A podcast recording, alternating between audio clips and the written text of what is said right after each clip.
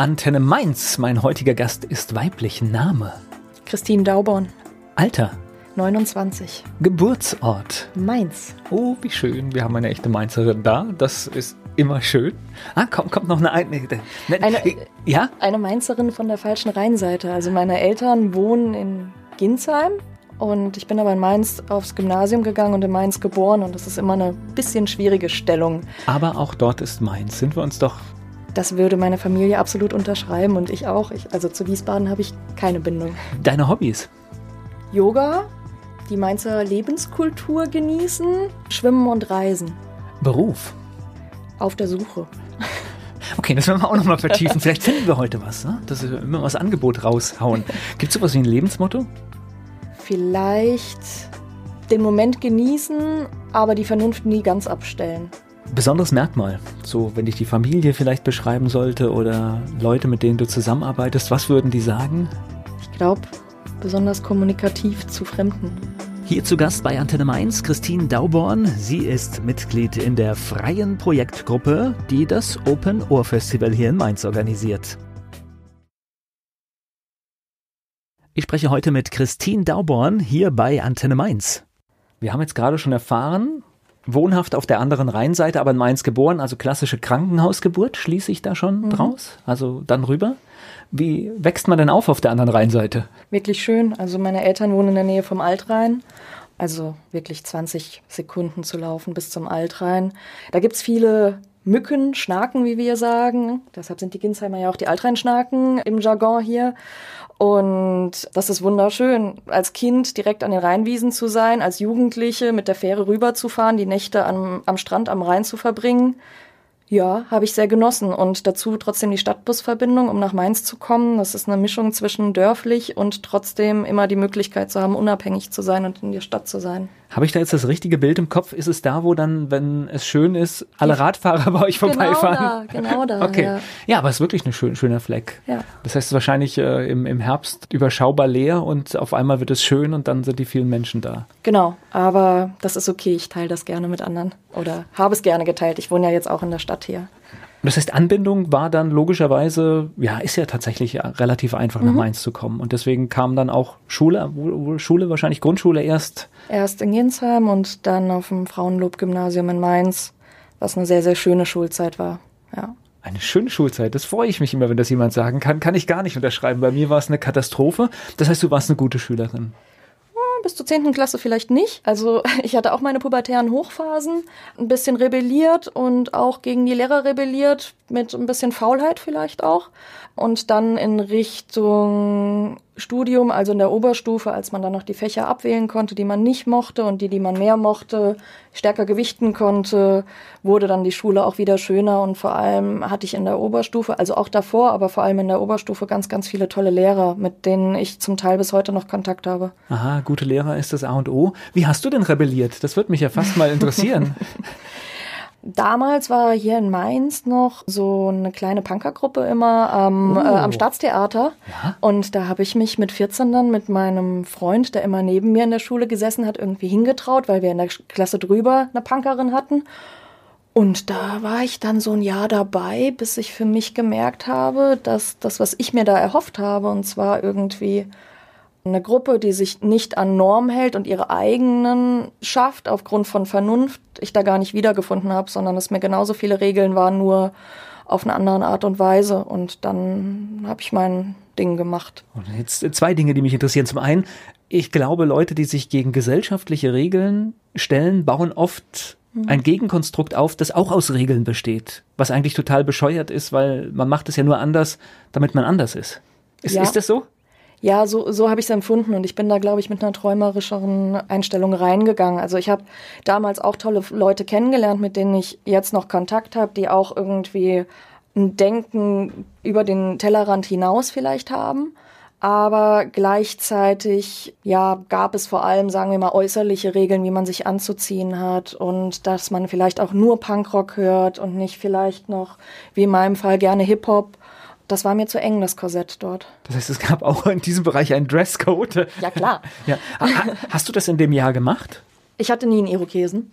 Ich hatte knallrote Schade, Haare. Dass ich, aber okay, ja, also ja, es war optisch, ja, es war optisch da. Auf jeden Fall. Und immer schön die laute Musik dabei. Ja. Gut, zu meiner Kinder- und Jugendzeit war das ja tatsächlich noch, noch viel häufiger. Das heißt, das gehörte ja fast, ich überlege gerade, in der Schulzeit war immer irgendjemand dabei, der so gestylt war. Aber jetzt, als du so in dem Teenie-Alter warst, da, da war das, glaube ich, auch eher schon eine Ausnahme, oder? Oder gab es da auch noch eine richtige Szene? Nein, kurz danach kam ja so, also nein, davor gab es ja schon so diese ganze New Metal-Szene und so, die aber für mich eher unpolitisch war. Und dann auch, also für mich hat, gab es irgendwie den Punkt, an dem es sich gedreht hat, als vom Pogo, dem typischen Punkrock, oder auch vielleicht noch Oi-Tanzstil irgendwie, in dem man tanzt, sich Platz verschafft, gleichzeitig sich aber eigentlich nicht gegenseitig wehtut und aufeinander aufpasst, das zum Moschen gegangen ist. Das war für mich eine neue Generation. Das war für mich nämlich, wir tun uns weh und springen gegeneinander und passen nicht aufeinander auf. Und das war ganz kurz nach mir. Wahrscheinlich war ich noch einer der letzten Ausläufer, wobei ich Punkrock nicht als tot bezeichnen wollte. Nein, das glaube ich auch nicht.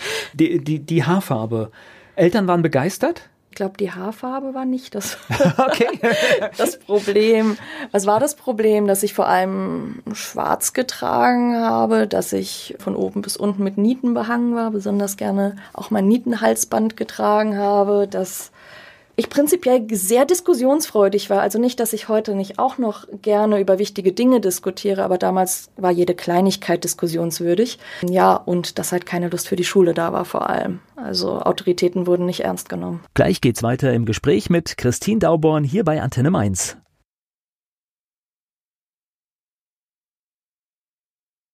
Christine Dauborn gehört zur freien Projektgruppe, die in diesem Jahr das Open Ohr Festival in Mainz mit plant. Sie ist hier zu Gast bei Antenne Mainz und wir waren gerade so ein bisschen bei der Schulzeit und auch den Autoritäten. Hier und da mal Autoritäten nicht ernst zu nehmen, ist gar nicht so schlecht. Das gilt eigentlich fürs ganze Leben. Ja, zu hinterfragen immer und auch einige nicht ernst zu nehmen, aber Pauschalisierung also ist ja erstmal schlecht. Ja, und oft auch ernst nicht ernst nehmen. Das ist nochmal ganz, ganz wichtig. Ja, ja. ja. Also, dass man nicht jemand lächerlich macht, sondern einfach auch eine Autorität mhm. ernsthaft anzweifelt, das finde ich. Ja. Ist legitim. Das sollte man immer tun. Also, sonst also gerade heute sollten wir das uns äh, viel mehr angewöhnen. Ja, in, ich würde sagen, in jeder Zeit geht es darum, zu hinterfragen und ja, sich kritisch zu positionieren und nicht einfach alles hinzunehmen.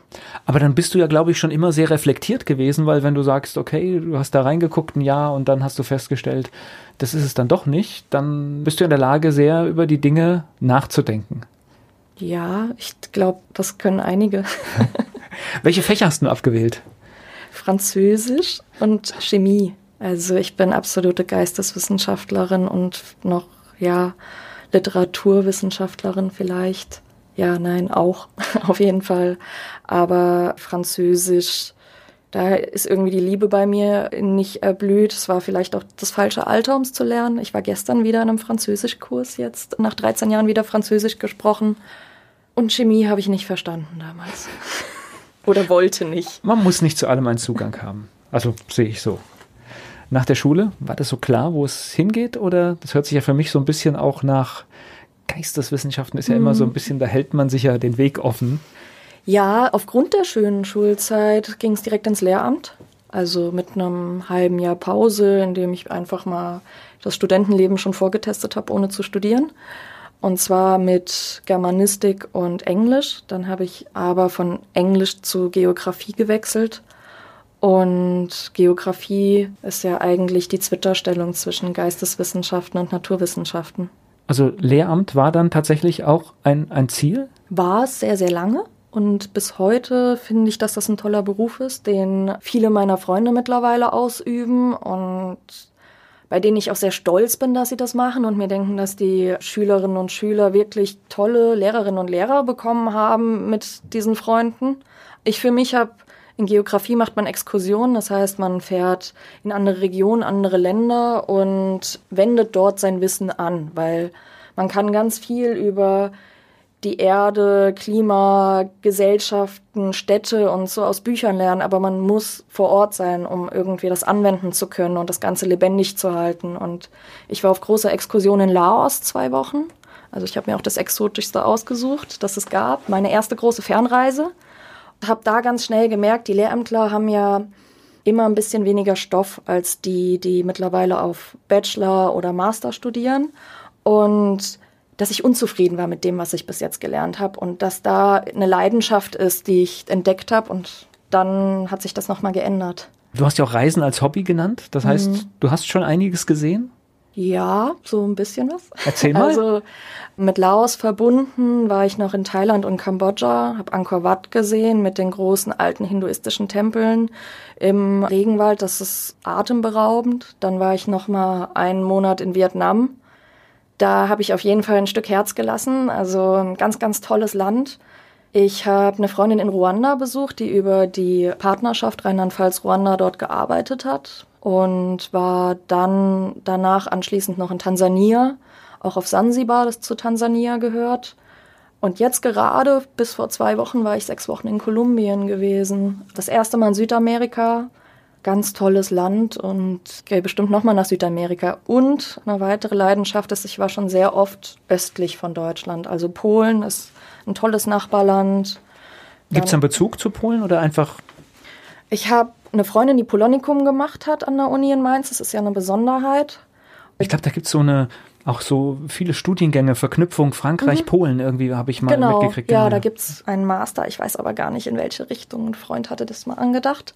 Aber auf jeden Fall hat sie dieses Polonikum gemacht und hatte davor schon Interesse an Polen. Mit ihr war ich das erste Mal da. Und dann kam diese typische Idee, ich mache mal Interrail mit einer Freundin. Vier Wochen und wir wollten einmal um die Ostsee.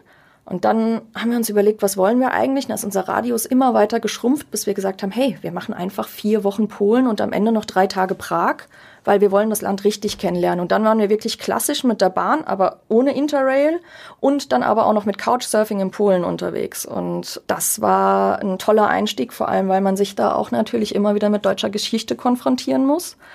Und das ein ganz tolles Land ist einfach, Polen. Gleich geht's weiter im Gespräch mit Christine Dauborn hier bei Antenne Mainz.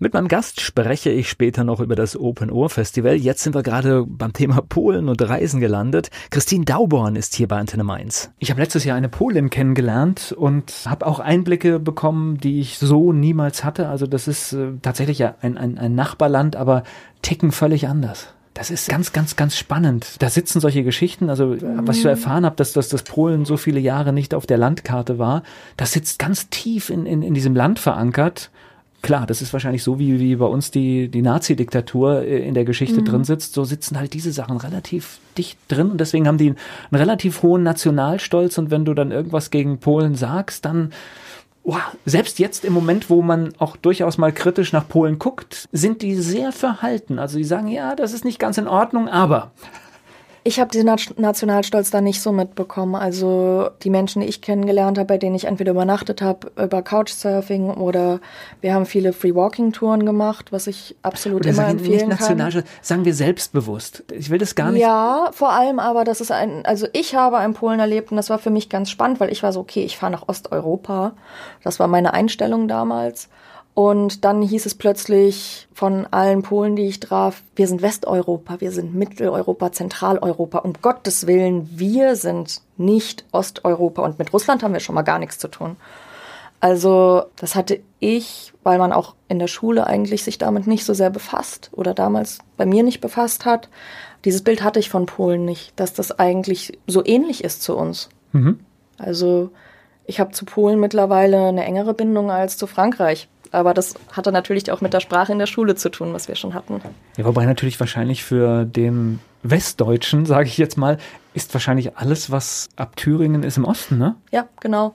Also kann ich jetzt auch gar nicht mhm. wegdrängen. Das heißt, für mich beginnt, sobald ich, was ich, wenn ich nach Berlin fahre, sobald ich über die hessische Grenze bin, bin ich gefühlt im Osten.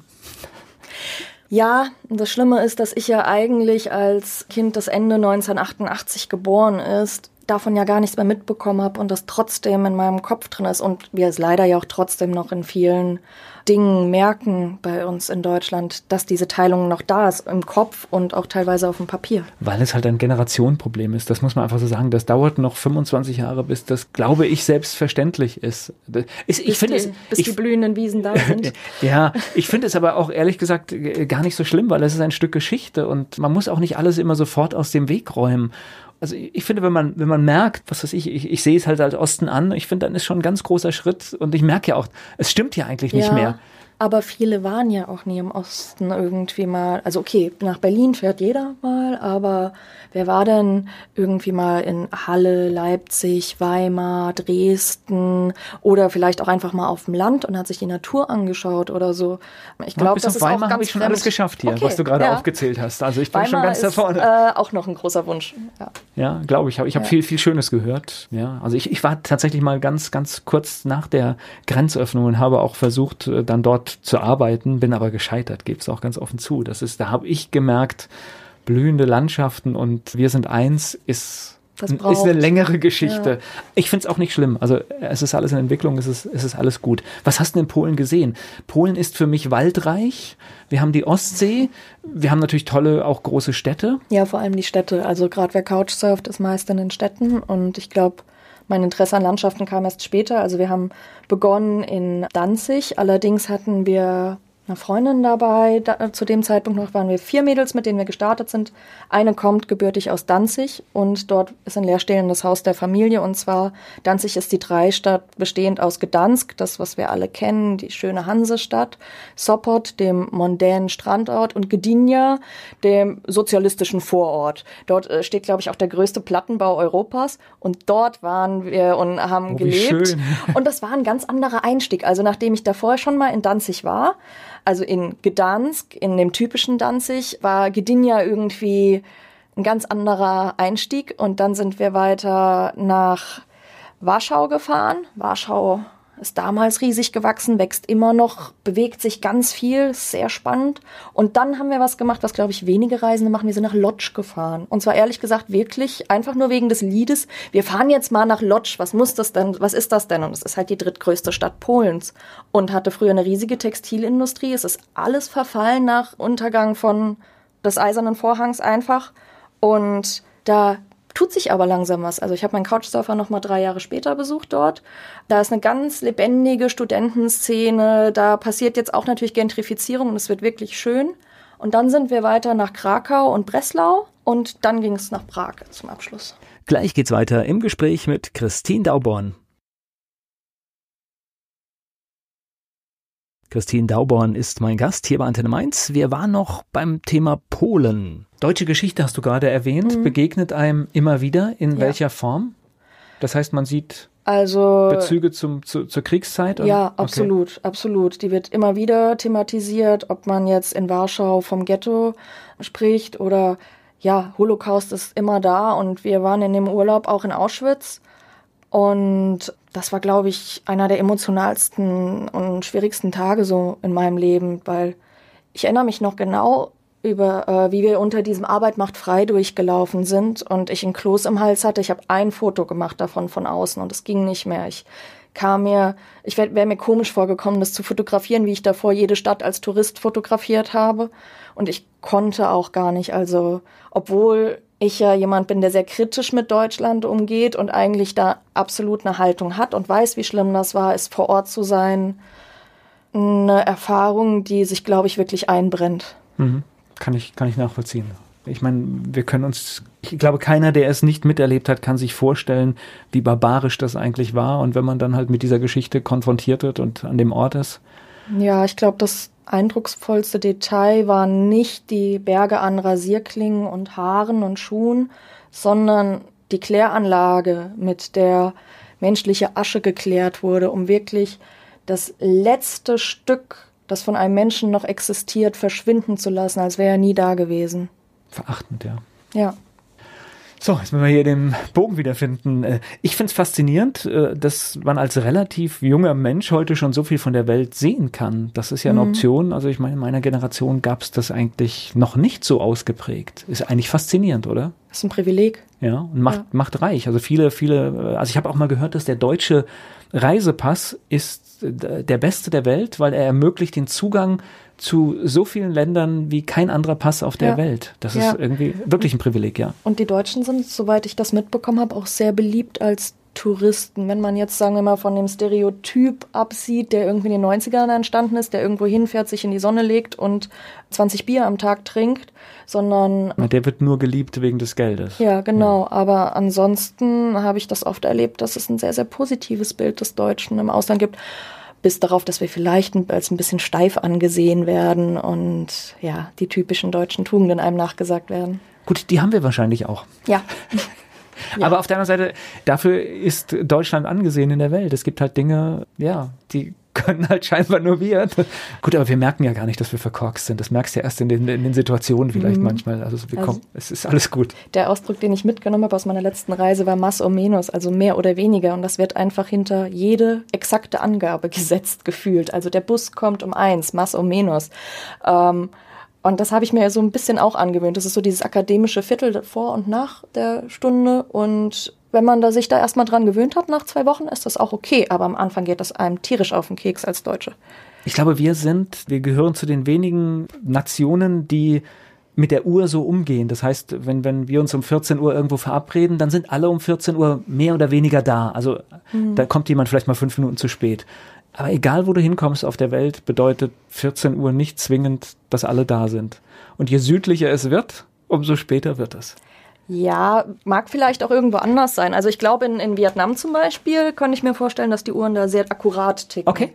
Aber da man dort natürlich die Sprache nicht spricht, Vietnamesisch ist unheimlich kompliziert, weil es ganz andere Laute gibt als in unserer Sprache kann man dort jetzt nicht so mit der Bevölkerung kommunizieren und das irgendwie abchecken. Aber ja, Vietnam ist schon sehr, sehr geordnet im Gegensatz zu Südamerika jetzt, in Kolumbien. Was macht das mit, du bist ja hier in Mainz zu Hause, was macht das, wenn man so viele Eindrücke aus der Welt hat? Äh, hat man da eine Veränderung zu seiner Heimatstadt? Ich hatte die Diskussion oft jetzt gerade auf der Reise, weil es gibt diese Reisenden, die verlieren ihre Heimat irgendwie, weil sie mit dem, was sie schon immer kennen, dann nicht mehr zurechtkommen, wenn sie was anderes gesehen haben. Aber für mich, also ich komme zurück und ich begrüße in der Altstadt jeden Pflasterstein gefühlt. Also das heißt, also, du liebst es auch, also das mache ich ja, auch, ich liebe ja, es, nach ja, Hause zu kommen. Das, das, ist für mich, es ist fast einer der schönsten Teile der Reise, weil es irgendwie auch dazugehört. Du warst irgendwo, hast neue Eindrücke und jetzt kommst du in das Vertraute. Ich liebe das. Ja, alle, alle Freunde wieder zu treffen, die Familie wieder zu treffen, äh, in die Lieblingsweinstube zu gehen und eine Weinschorle zu trinken zu wissen, wo der Supermarkt ist, das eigene Bett zu haben und zu wissen, was es zu essen gibt auch. So gerne ich woanders alles ausprobiere, ist es dann auch wieder schön, irgendwie zu wissen, was man hat. Ja. Gleich geht's weiter im Gespräch mit Christine Dauborn. Auf Lehramt hat sie studiert. Heute engagiert sie sich beim Open Ohr Festival in Mainz. Christine Dauborn ist zu Gast bei Antenne Mainz. Was machst du jetzt gerade beruflich? Haben wir ein bisschen rumgedruckst.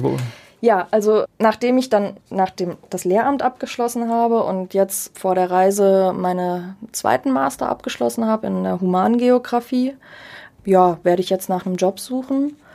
Und jetzt kommt fast schon die Brücke ähm, durchs Open Ohr inspiriert, könnte ich mir sehr gut vorstellen, in die Presse- und Öffentlichkeitsarbeit zu gehen, weil ich da jetzt über die Jahre ein bisschen reingeschaut habe und es einfach schön finde, was nach außen zu vertreten, die Texte dazu zu schreiben, wie jetzt auch vielleicht ein Interview zu geben. Oder, was auch zum Open Ohr passt, in eine Projektarbeit zu gehen, die was politisch Sinnvolles macht, ob das jetzt bei einer Stiftung wäre oder bei einer Nichtregierungsorganisation. Ja, also irgendwas, was meinen Ansprüchen gerecht wird und womit ich mich nicht selbst verkaufen muss. Das wäre toll. Also die Bewerbung ist jetzt raus, die Angebote können kommen, ja? ja, bitte, bitte. und natürlich gerne hier in der Region, ne? Ja, ja, also das ist mittlerweile, glaube ich, eine Prämisse für mich geworden. Also natürlich, bevor ich zwei Jahre arbeitslos wäre, suche ich woanders, aber. Hey, wir sind ja. hier in einer wachsenden Stadt und. Das denke ich auch und also, im Rhein-Main-Gebiet. Ja, also ja. ich glaube, Presse- und Öffentlichkeitsarbeit sollte in dieser Region, da sollte es was geben. Also bin ich, hm. bin ich mir ganz sicher. So, du hast das Stichwort Open Ohr fallen lassen. Das heißt, du gehörst in diesem Jahr zu der sogenannten freien Projektgruppe. Erklär mal, was ist das für den, der es nicht weiß? Also das Open Ohr wird organisiert von der freien Projektgruppe in Zusammenarbeit mit dem Amt für Jugend und Familie der Stadt Mainz. Und zwar stellt, stellen die städtischen Mitarbeiter die Infrastruktur, also wir bekommen das Geld von der Stadt, die Mitarbeiter organisieren das dann. Das heißt, vom Klohäuschen bis zur Bühne wird das alles von denen gemacht. Und alles, was nicht die Infrastruktur betrifft, also das ganze Programm wird von der freien Projektgruppe, also von Ehrenämtlern, auf die Beine gestellt. Und das in zehn Monaten knapp, also relativ kurzer Zeit. Also eine Aufgabe. Es ja. ist wirklich eine Aufgabe. Aber wir sind frei im Sinne von, wir bekommen das Geld und die Politik, die uns das Geld gibt, darf nicht eingreifen, außer natürlich, wir würden ein antidemokratisches Thema wählen, das vollkommen gegen die Verfassung ginge. Es heißt ja auch freie Projektgruppe. Also deswegen, ja. äh, Freiheit ist da, glaube ich, was, was ganz Wichtiges. Wie muss ich mir das vorstellen? Das heißt, irgendwann trifft man sich? Wie, wie viele Leute treffen sich? Es treffen sich zehn Leute, einmal die Woche, am Abend. Wir beginnen um halb sieben. Wir freuen uns immer, wenn wir vor zehn Uhr fertig sind. Es kann aber auch mal länger werden. Wir treffen uns in den kleinen Gruppen zu verschiedenen Sachen. Ja, und dann arbeitet jeder noch für, vor sich alleine hin. Wie kommen denn die zehn Leute zustande? Das ist, äh, sagt man einfach, hallo, ich möchte mitmachen oder, oder wie funktioniert das? Also erstmal hat man, glaube ich, eine ganz große Leidenschaft für das Festival, dass man überhaupt auf die Idee kommt und sich da informiert und weiß, wie das funktioniert von den Strukturen her. Und dann, das gilt auch für dieses Jahr, kann man sich sehr gerne bei unserem Festivalbüro melden und sagen, hallo, ich mag das Open Ohr sehr gerne. Ich wäre dann daran interessiert, das mitzuorganisieren. Dann schreibt man kurz ein bisschen was über sich, was man so macht und was man vielleicht auch für Voraussetzungen mitbringt. Vor allem aber, was man für eine Leidenschaft für das Festival mitbringt. Und dann werden die Leute zu uns eingeladen in, in die Projektgruppe. Und von der alten Projektgruppe wird dann entschieden, wer in die neue kommt. Und ich glaube, man muss sich man muss wissen, auf was man sich einlässt, weil mhm. zehn Monate ist zwar ein überschaubarer Rahmen, aber es ist schon auch wahrscheinlich richtig viel Zeit, die drauf geht. Ja, also zu den Hochphasen, wenn wir sowohl inhaltlich am Arbeiten sind, als schon, sagen wir mal, die ersten Veranstaltungen organisieren, die Gagen verhandeln und so weiter, kann das schon mal fast an einen Halbtagsjob rangehen. Aber dafür ist die Gruppe toll, die Stadt steht uns immer zur Verfügung und am Ende hat man ein tolles Produkt. Gleich geht's weiter im Gespräch mit Christine Dauborn. Immer an Pfingsten in Mainz für viele ein absoluter Pflichttermin, das Open Ohr Festival hier bei uns auf der Zitadelle. Christine Dauborn ist hier zu Gast bei Antenne Mainz. So, jetzt hat das jedes Jahr ein Motto. Wie entsteht ja. so ein Motto? Das hört sich schon nach viel Diskussion wahrscheinlich an, ne? Ja, ja, die Basisdemokratie natürlich. Also Basisdemokratie heißt für uns erstmal, dass jeder einen Themenvorschlag einbringen kann, aber nicht muss. Oft gibt's da einfach, jeder bringt da so ein bisschen seine eigenen Interessen rein oder Dinge, die man denkt, das muss eigentlich jetzt besprochen werden. Dann werden die kurz angerissen eigentlich in der Gruppe und schon mal vordiskutiert und dann gehen wir mit ein paar dieser Themenvorschlägen fast schon in Klausur. Also wir fahren nach Rheinhessen dahin, wo es kein Internet gibt und schlechten Handyempfang. In Man müsste ja, nicht weit, müsste ja nicht weit ja, fahren. Ja, genau, so sieht's aus. Und dann werden von, meist nehmen wir nur eine Auswahl an Vorschlägen mit, dort diese nochmal stärker diskutiert und wenn Glück noch an diesem Wochenende oder in der darauffolgenden Woche ein Thema ausgesucht das hast du jetzt wahrscheinlich ganz nett geschrieben, hier dargestellt. Ich, ich kann mir schon vorstellen, so eine Diskussion ist, ist ja, heftig. Ja. Und man braucht ja dann auch, ich meine, es geht um zehn Monate, wo, wo, wo die Menschen zusammenarbeiten müssen. Also man muss ja schon einen guten Kompromiss finden und eine gute Entscheidung, mhm. weil es dann blöd ist, wenn irgendwie vier oder fünf damit gar nichts anfangen können. Deshalb wählen wir das Thema schon mal mit zwei Drittel Mehrheit. Aber da alle das Beste fürs Festival wollen, ist es meist erstmal die Frage, was finden wir aktuell nicht überrepräsentiert in den Medien und glauben, dass es für unser Publikum interessant ist. Und dahinter kommt eigentlich erst die persönliche Motivation für das Thema. Aber meist geht das Hand in Hand mit der Motivation, es den Besuchern näher zu bringen. Das Ergebnis in diesem Jahr? Körperbau. Körperbau. Erklär's. es geht um oder, oder vielleicht fangen wir anders an. Er, erklär mal, wie die Diskussion anfing über Körperbau ein Projektgruppenmitglied kam mit einem Themenvorschlag in die Sitzung Und das war das Thema Körper. Also alle möglichen Konflikte, Diskussionspunkte, die es gerade gibt. Und dann haben wir für uns gemerkt, da fehlt irgendwie noch eine Linie drin, als wäre dieses Thema, das wir sehr spannend fanden, weil es untypisch ist fürs Open Ohr, etwas Körperliches, etwas Intimes zu machen, mit aufs Wochenende genommen und haben dann gemerkt, okay, diese Linie ist für uns Themen, die mit Körper zu tun haben, die die Zukunft vor allem betreffen, also die jetzt unterrepräsentiert sind, weil sie erst in Zukunft relevant werden oder gerade noch so unter der Oberfläche schwelen. Jetzt erklären wir das Motto. Was, was passiert alles? Was ist alles Thema? Thema sind vor allem technische und wissenschaftliche Veränderungen, die unseren Körper in der Zukunft betreffen. Das heißt, das Thema Gentechnik, das Thema, wir nennen es immer der getunte Körper, und zwar im Sinne von, was können technische Hilfsmittel oder auch Prothesen und so weiter mit unserem Körper machen? Wie helfen sie uns? welche Gefahren bietet es aber auch, wenn man so gesehen zum Cyborg wird am Ende. Dann geht es weiter um den Drang, der anscheinend immer größer wird, sich selbst zu vermessen, den eigenen Körper zu vermessen mit den Fitnessarmbändern und so weiter. Was passiert aber mit den Daten, die jetzt gerade haufenweise gesammelt werden? Welche, welche Macht geben wir ab? Es geht um politische Körper. Wie handeln wir mit unserem Körper politisch? Wir sind in der digitalen Zeit, sind deshalb Demonstrationen nicht mehr nötig, dass wir mit unserem Körper irgendwo stehen und für etwas demonstrieren. Wir haben noch einige andere Themen, zum Beispiel. Muss ich gerade einhaken, ja? da geht es im Prinzip, heute gibt es ja viele Möglichkeiten, Protest im Internet mhm. zu üben und ich sehe dann, was weiß ich, 500.000 haben diese Petition unterzeichnet. Mhm ich mache mir immer Gedanken, ich, ich glaube, es ist nicht wirklich ein politisches Statement.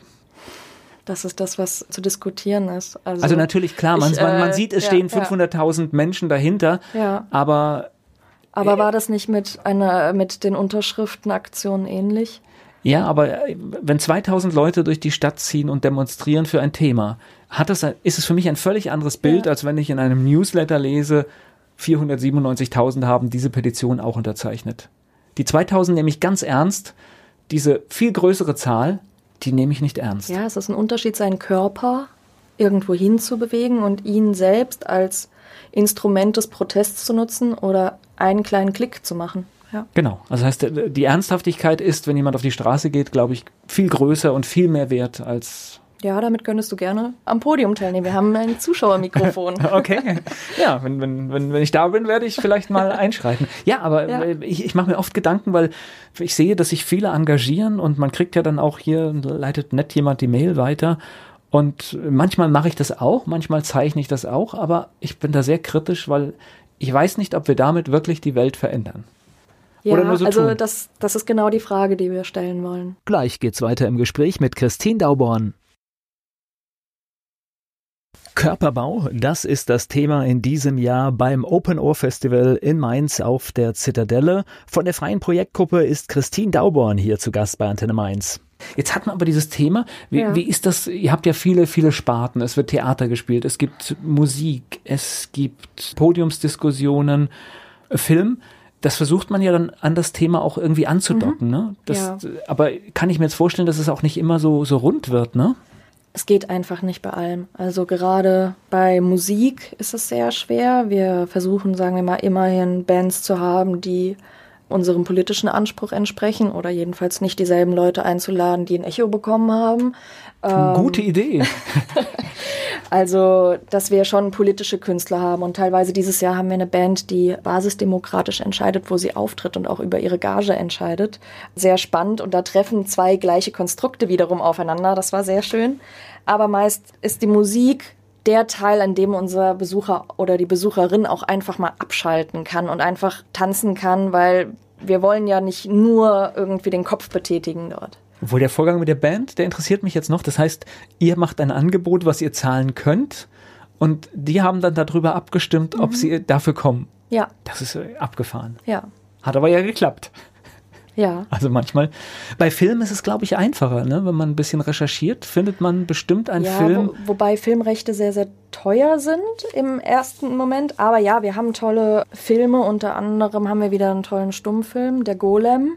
Also eine Figur aus Lehm, die erstmal dafür gedacht ist, eine Gemeinschaft zu beschützen und die dann aber zweckentfremdet wird eigentlich. Und der ist aus den 1920ern. Schon damals, oder was heißt schon damals, der Golem ist ja ganz alte Geschichte eigentlich. Geht es also darum, einen Menschen zu erschaffen auf etwas, vielleicht auch wie Frankenstein oder so. Und dazu wieder ein Stummfilm DJ, also ein bisschen vom Klassischen weg. Ja. Das sind wir schon mittendrin im Programm. Das heißt, was, was, was wollen wir mal durchgehen? Was mhm. fangen wir vielleicht mit Musik an? Was, mhm. was für Bands kommen? Ja, also wir beginnen Freitagabend natürlich erst mit dem Local Opener. Das ist traditionell, dass wir eine Band hier aus der Region haben. Und dann geht es weiter mit Akua Naru. Akua Naru ist eine US-Amerikanerin, die in Köln wohnt und ganz schön souligen Hip-Hop macht, mit einer Band auch dabei und gleichzeitig sehr politische, feministische Texte schreibt. Und dieses, also jetzt, ich glaube, in den nächsten Wochen ihr neues Album rausbringt. Und ja, auf die freuen wir uns sehr.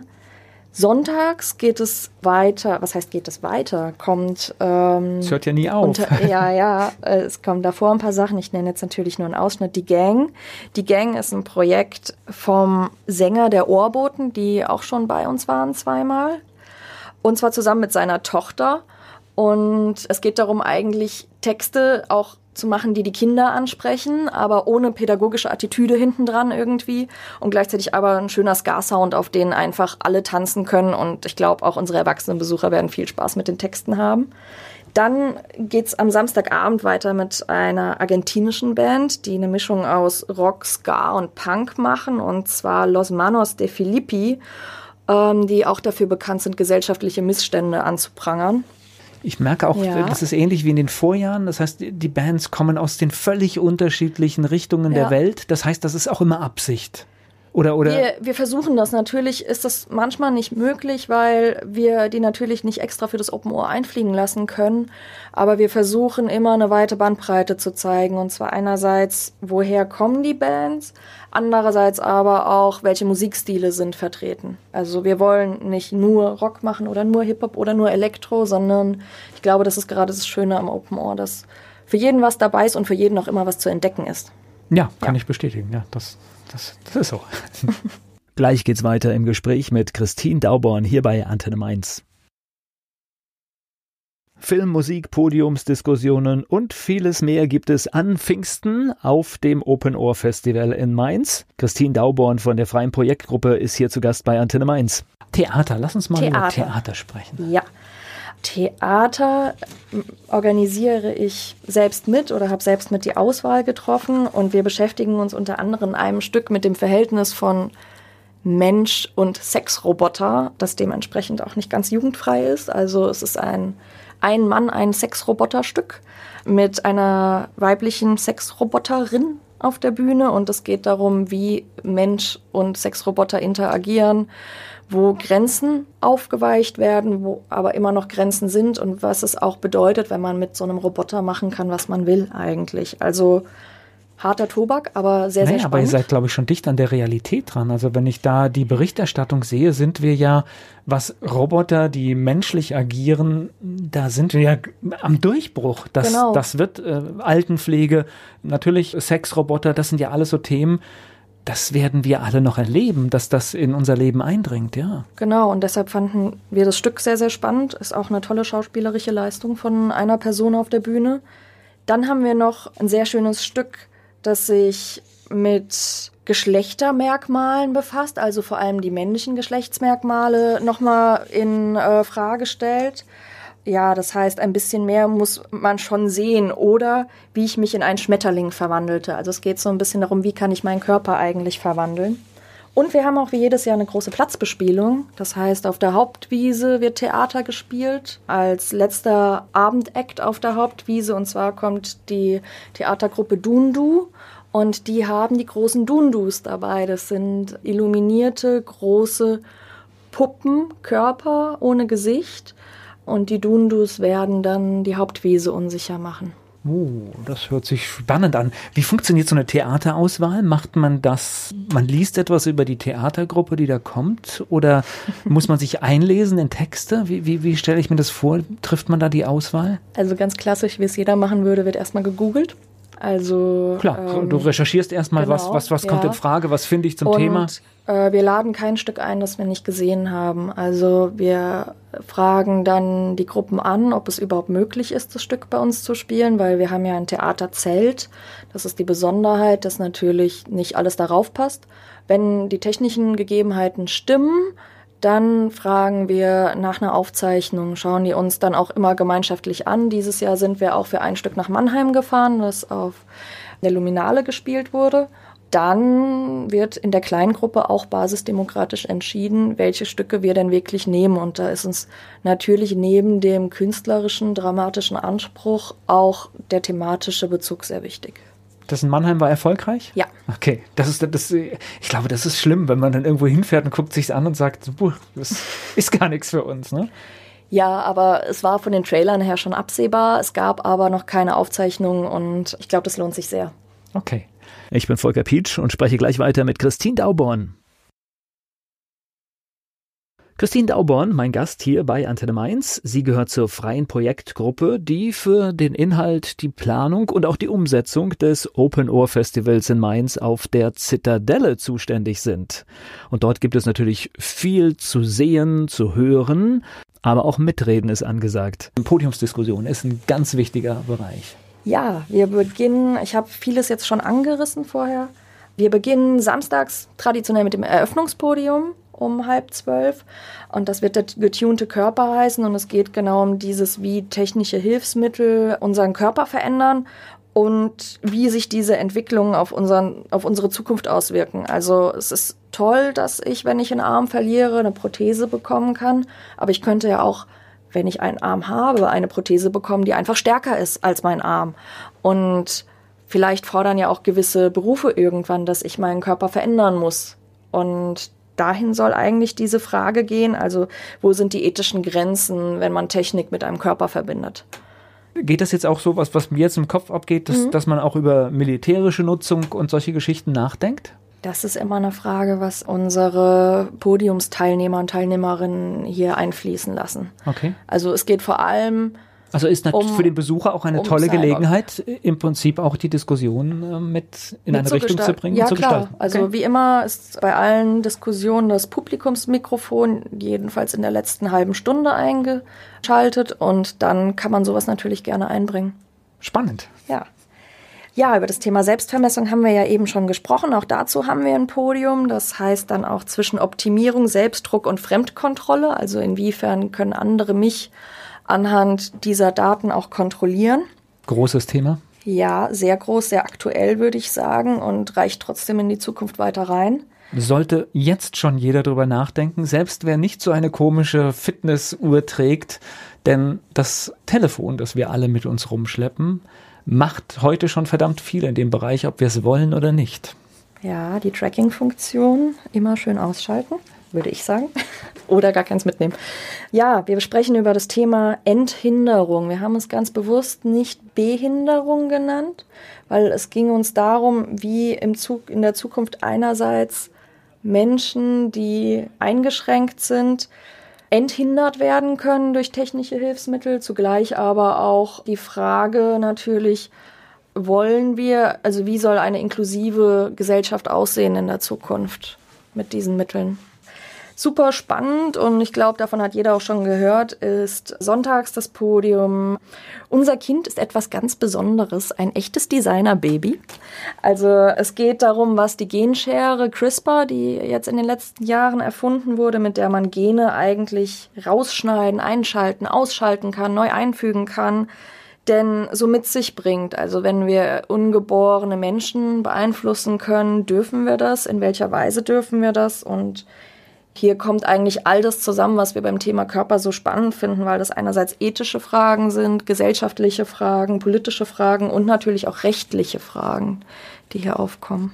Das ist schon spannend. Ich finde, am Anfang habe ich diesen Begriff Körperbau gehört und wenn man dann mhm. so anfängt, da einzusteigen, in welche Richtungen es alles geht und, und schon verrückt. Und tatsächlich sind wir auch an einem Punkt, wo so viele Möglichkeiten da sind und wir befürchten müssen, dass das, was möglich ist, auch irgendwann gemacht wird. Ja, also es wird auch gewisse Vorteile geben, da bin ich mir sicher. Wir wollen jetzt nicht nur Horrorszenarien hier an die Wand malen, sondern es geht uns wirklich darum zu schauen, was ist möglich, welche Vorteile bringt es irgendwie, was mit unserem Körper passieren könnte, also was mit mir passiert, aber auch, wo sind die Risiken und wo müssen wir eine Grenze setzen. Ist ja keine Frage. Also wenn man so auch Forschung, äh, bin ich ja auch interessiert und sieht, und dann merkt man, okay, jemand, der nicht mehr hören kann, kann vielleicht irgendwann ja. wieder hören, weil wir eine technische Andockstelle finden oder man kann wieder sehen und konnte vorher nicht sehen. Ja ich glaube, da wird sich keiner wehren gegen diese Entwicklung. Das ist natürlich genial, aber ja, ich muss nicht unbedingt aussuchen, welche Augenfarbe mein Kind haben wird. Das äh, sollte ich so oder so gern haben. Ja, das ist ja ein einfacher Satz, können wir gerade so, so stehen lassen. Gleich geht's weiter im Gespräch mit Christine Dauborn. Ich spreche mit Christine Dauborn über das Open Ohr Festival, das in Kürze wieder stattfinden wird. Natürlich an Pfingsten, natürlich auf der Zitadelle hier in Mainz. Wie ist denn jetzt so der Stand? Das heißt, vor dem Festival ist alles fertig oder arbeitet man eigentlich bis wenige Stunden vor der Veranstaltung? Ja. Sowohl als auch. Also eigentlich sollte jetzt alles fertig sein. Es ist auch alles fertig, aber es kann sich immer was verändern. Also die Deadline ist immer, dass unser Programmheft in Druck geht. Das geht jetzt in Druck und damit steht das Festivalprogramm vollkommen. Aber es kann natürlich immer sein, dass Künstler, eine Künstlerin, Referent, Referentin krank wird, keine Ahnung, die Bahn Verspätung hat und wir ganz spontan da vor irgendwelche Herausforderungen gestellt werden, noch was zu verändern. Gut, der normale Wahnsinn. Und ein Name ist immer dabei, den erkennt man sofort, wenn man das Programm sieht. Und das ist in diesem Jahr jemand, den ich äh, aus der Heute-Show kenne, der auch öfter mal im Fernsehen zu sehen ist, Nico Semsrott. Absolut. Also gerade mit Nico Semsrott, glaube ich, haben wir einen sehr eigenen Kabarettisten jetzt gefunden. Also er ist ja so, man sagt doch, der traurigste Komiker der Welt, der immer mit seiner Kapuze tief ins Gesicht hinein da steht und einfach nur seine PowerPoint vorlässt, äh, liest und mit seiner Logik eigentlich die verqueren Dinge in unserer Welt aufdeckt und wir haben leider nicht immer Zeit, alles zu sehen, was wir Tolles da ran schaffen. Aber meistens versucht dann jeder mal Mäuschen zu spielen und trotzdem mal was mitzubekommen, auf jeden Fall. Kabarett ist also auch ein Thema. Was gibt es in dem Bereich noch? Es kommt noch Anamateur. Anamateur nennt ihre Art, was sie macht, eigentlich Mimikry oder ihr Programm. Anamateur macht Musikkabarett und wir freuen uns auch sehr. Unser Publikum hat sich lange gewünscht, dass wir Kabarett auf einer großen Bühne machen und nicht nur im kleineren Kabarettzelt. Und deshalb haben wir jetzt nachmittags Anamateur mit Piano-Begleitung da und dann kommen ja, solche lustigen Lieder mit den Titeln Ruf an, sagt Doppelhaushälfte und dazu ähm, tanzt Anamateur noch sehr lustig über die Bühne und das wird bestimmt sehr schön. Jetzt ist zwar das Open Ohr Festival es steht jetzt kurz bevor. Kannst du dir vorstellen, das nochmal zu machen? Auf jeden Fall. Also, also du, du bist dabei, ja? ja. Gleich geht's weiter im Gespräch mit Christine Dauborn. Ich spreche mit Christine Dauborn über das Open Ohr Festival, das in Kürze wieder stattfinden wird. Natürlich an Pfingsten, natürlich auf der Zitadelle hier in Mainz. Wie ist denn jetzt so der Stand? Das heißt, vor dem Festival ist alles fertig oder arbeitet man eigentlich bis wenige Stunden vor der Veranstaltung. Ja. Sowohl als auch. Also eigentlich sollte jetzt alles fertig sein. Es ist auch alles fertig, aber es kann sich immer was verändern. Also die Deadline ist immer, dass unser Programmheft in Druck geht. Das geht jetzt in Druck und damit steht das Festivalprogramm vollkommen. Aber es kann natürlich immer sein, dass Künstler, eine Künstlerin, Referent, Referentin krank wird, keine Ahnung, die Bahn Verspätung hat und wir ganz spontan da vor irgendwelche Herausforderungen gestellt werden, noch was zu verändern. Gut, der normale Wahnsinn. Und ein Name ist immer dabei, den erkennt man sofort, wenn man das Programm sieht. Und das ist in diesem Jahr jemand, den ich äh, aus der Heute-Show kenne, der auch öfter mal im Fernsehen zu sehen ist, Nico Semsrott. Absolut. Also gerade mit Nico Semsrott, glaube ich, haben wir einen sehr eigenen Kabarettisten jetzt gefunden. Also er ist ja so, man sagt doch, der traurigste Komiker der Welt, der immer mit seiner Kapuze tief ins Gesicht hinein da steht und einfach nur seine PowerPoint vorlässt, äh, liest und mit seiner Logik eigentlich die verqueren Dinge in unserer Welt aufdeckt Und wir haben leider nicht immer Zeit, alles zu sehen, was wir Tolles da ran schaffen. Aber meistens versucht dann jeder mal Mäuschen zu spielen und trotzdem mal was mitzubekommen, auf jeden Fall. Kabarett ist also auch ein Thema. Was gibt es in dem Bereich noch? Es kommt noch Anna Amateur. Anna Amateur nennt ihre Art, was sie macht, eigentlich Mimikry oder ihr Programm. Anna Amateur macht Musikkabarett und wir freuen uns auch sehr. Unser Publikum hat sich lange gewünscht, dass wir Kabarett auf einer großen Bühne machen und nicht nur im kleineren Kabarettzelt. Und deshalb haben wir jetzt nachmittags Anna Amateur mit Piano-Begleitung da und dann kommen ja, solche lustigen Lieder mit den Titeln Ruf an, sagt Doppelhaushälfte und dazu ähm, tanzt Anna Amateur noch sehr lustig über die Bühne und das wird bestimmt sehr schön. Jetzt ist zwar das Open Ohr Festival es steht jetzt kurz bevor. Kannst du dir vorstellen, das nochmal zu machen? Auf jeden Fall. Also, also du, du bist dabei, ja? ja, ich habe jetzt drei Jahre gemacht und könnte mir meinen Mittwochabend ja gar nicht ohne vorstellen.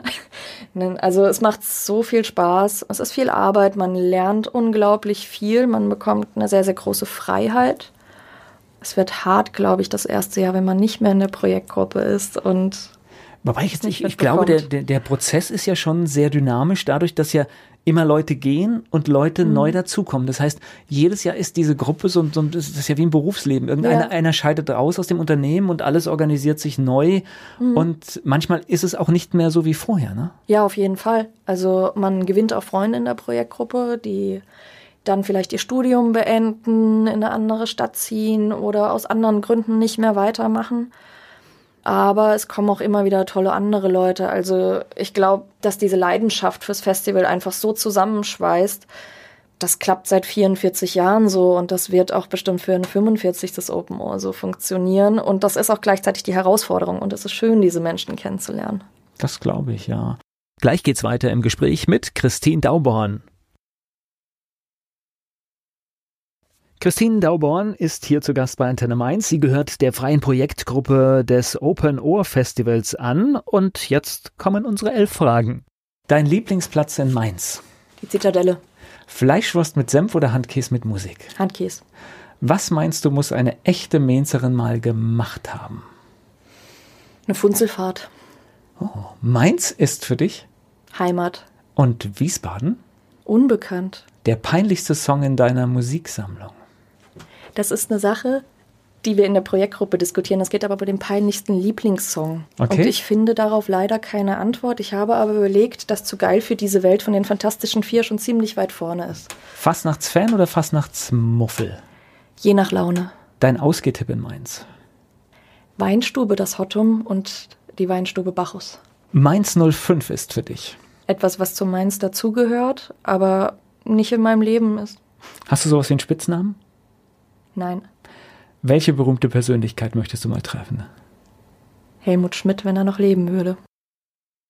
Gleich geht's weiter im Gespräch mit Christine Dauborn. Das Open Ohr Festival Thema hier bei Antenne Mainz. Christine Dauborn ist da. Ein Regentag gehört dazu, habe ich gelernt. Ja, ich mag doch mal endlich meine Gummistiefel nutzen, die ich mir für dieses Open Ohr gekauft habe. Nein, also wir freuen uns immer über gutes Wetter, aber der typische Open Ohr Besucher weiß, dass irgendwie es mal regnen wird. Und ganz ohne wäre es ja langweilig. Jetzt haben wir viel über das Programm erfahren, du hast uns viel erzählt, aber wichtig ist ja auch immer, dass man nachlesen kann. Das gibt es wahrscheinlich vielfältige Möglichkeiten. Unser vollständiges Programm finden die Hörerinnen und Hörer auf unserer Homepage auf www.openohr.de. Wird das dann nochmal mit schönen Erklärtexten und den genauen Uhrzeiten und Bühnen draufstehen. Du warst jetzt für Theater zuständig, mhm. habe ich gehört. Wie findet man in diese Rolle rein? Das heißt, ist das jetzt, Geisteswissenschaften liegt ja dann vielleicht auch nahe? Kommt es daher oder, oder entscheidet man sich irgendwann für ein Thema? Also einerseits ja, also als irgendwie jemand, der gerne liest, die gerne liest und auch immer mal wieder ins Theater geht, war ich da relativ nah dran. Ich wollte aber vor allem das Open Ohr Festival organisieren und mag das Gesamtkonzept. Und in dem Jahr wurde vor allem jemand für die Theatergruppe gesucht, als ich angefangen habe. Und dann fand ich das ziemlich gut und all meine Freunde haben mich sehr gelobt, dass sie jetzt auf dem Festival mehr ins Theater gehen und das ja ganz toll finden, dass ich nicht Musik mache, was ja viele gerne machen, sondern in Theater gelandet bin. Aber ich glaube, der Naja, nee, nee. Hm? Ist, ich, ich habe gerade überlegt, ob es auch tatsächlich ein bisschen mehr Aufwand ist, gute Theaterstücke zu finden. Aber ich glaube, ähm, letztendlich hat man natürlich, wenn man eine Band gefunden hat, die die Zeit hat, ist es vermutlich ein bisschen einfacher, aber trotzdem ja, inhaltlich ist ja, es wahrscheinlich ein Tick schwieriger mit dem Theater. Ja, es ist inhaltlich schwieriger, dafür haben wir weniger Plätze zu besetzen. Es ist schwieriger in den technischen Absprachen, aber ich würde das gar nicht aufwiegen wollen. Also es heißt alles zeitaufwendig und bei allem freut man sich, wenn man es dann irgendwie festgemacht hat und der Vertrag steht und man dann, das ist das Schöne, das, was man selbst auf die Beine gestellt hat oder gebucht hat, ist dann auch die Veranstaltung, wo man dann leider aufpassen muss und deshalb sie sich auch anschauen muss. Und ja, was gibt's Schöneres, als irgendwo ähm, zu sitzen und zu wissen, das habe ich ausgesucht, ob das das Theaterstück ist, die Band ist, die da vorne steht oder vielleicht der Kabarettist, ja. Ja klar, man hat natürlich eine ganz andere Einstellung zu der Sache, weil es ist ein Teil von einem, das ist ganz ja. klar. Wie, wie läuft so diese Festivaltage? Du stehst unter Strom von Anfang bis Ende? Die Regel ist, habe immer ein Corny einstecken oder irgendwas, was dir schnell Energie gibt, ein paar Nüsse oder so, weil man vergisst teilweise zu essen, zu trinken, man schläft relativ wenig und man ist eine Mischung zwischen gestresst und euphorisch. Das ist ein ganz, ganz schräger, aber wunderschöner Zustand. Und montags abends fragt man sich dann, wo das Festival hingegangen ist. Zwischendurch ist man, ja, unheimlich glücklich teilweise. Also gerade freitags das Festival zu eröffnen irgendwie und Hallo Open Ohr zu sagen, ist so schön. Und dann kommt Pleiten, Pech und Pannen dazwischen, die aber irgendwie auch dazu gehören. Wie bei allem. Danach ist man ein bisschen traurig, wenn das irgendwie so langsam zu Ende kommt. Ja, da kommt das große Loch. Also Jetzt hat man da zehn Monate drauf hingearbeitet, hat da ganz viel Zeit und Energie und Liebe reingesteckt. Und jetzt ist das rum. Also die Zuschauer haben nochmal applaudiert und fanden es schön und gehen und wissen, das Open Ohr gibt's nächstes Jahr wieder. Aber wir haben dann erst mal zwei oder ja, meist zwei Monate Sommerpause so gesehen, weil. Zwei harte Monate ohne, genau.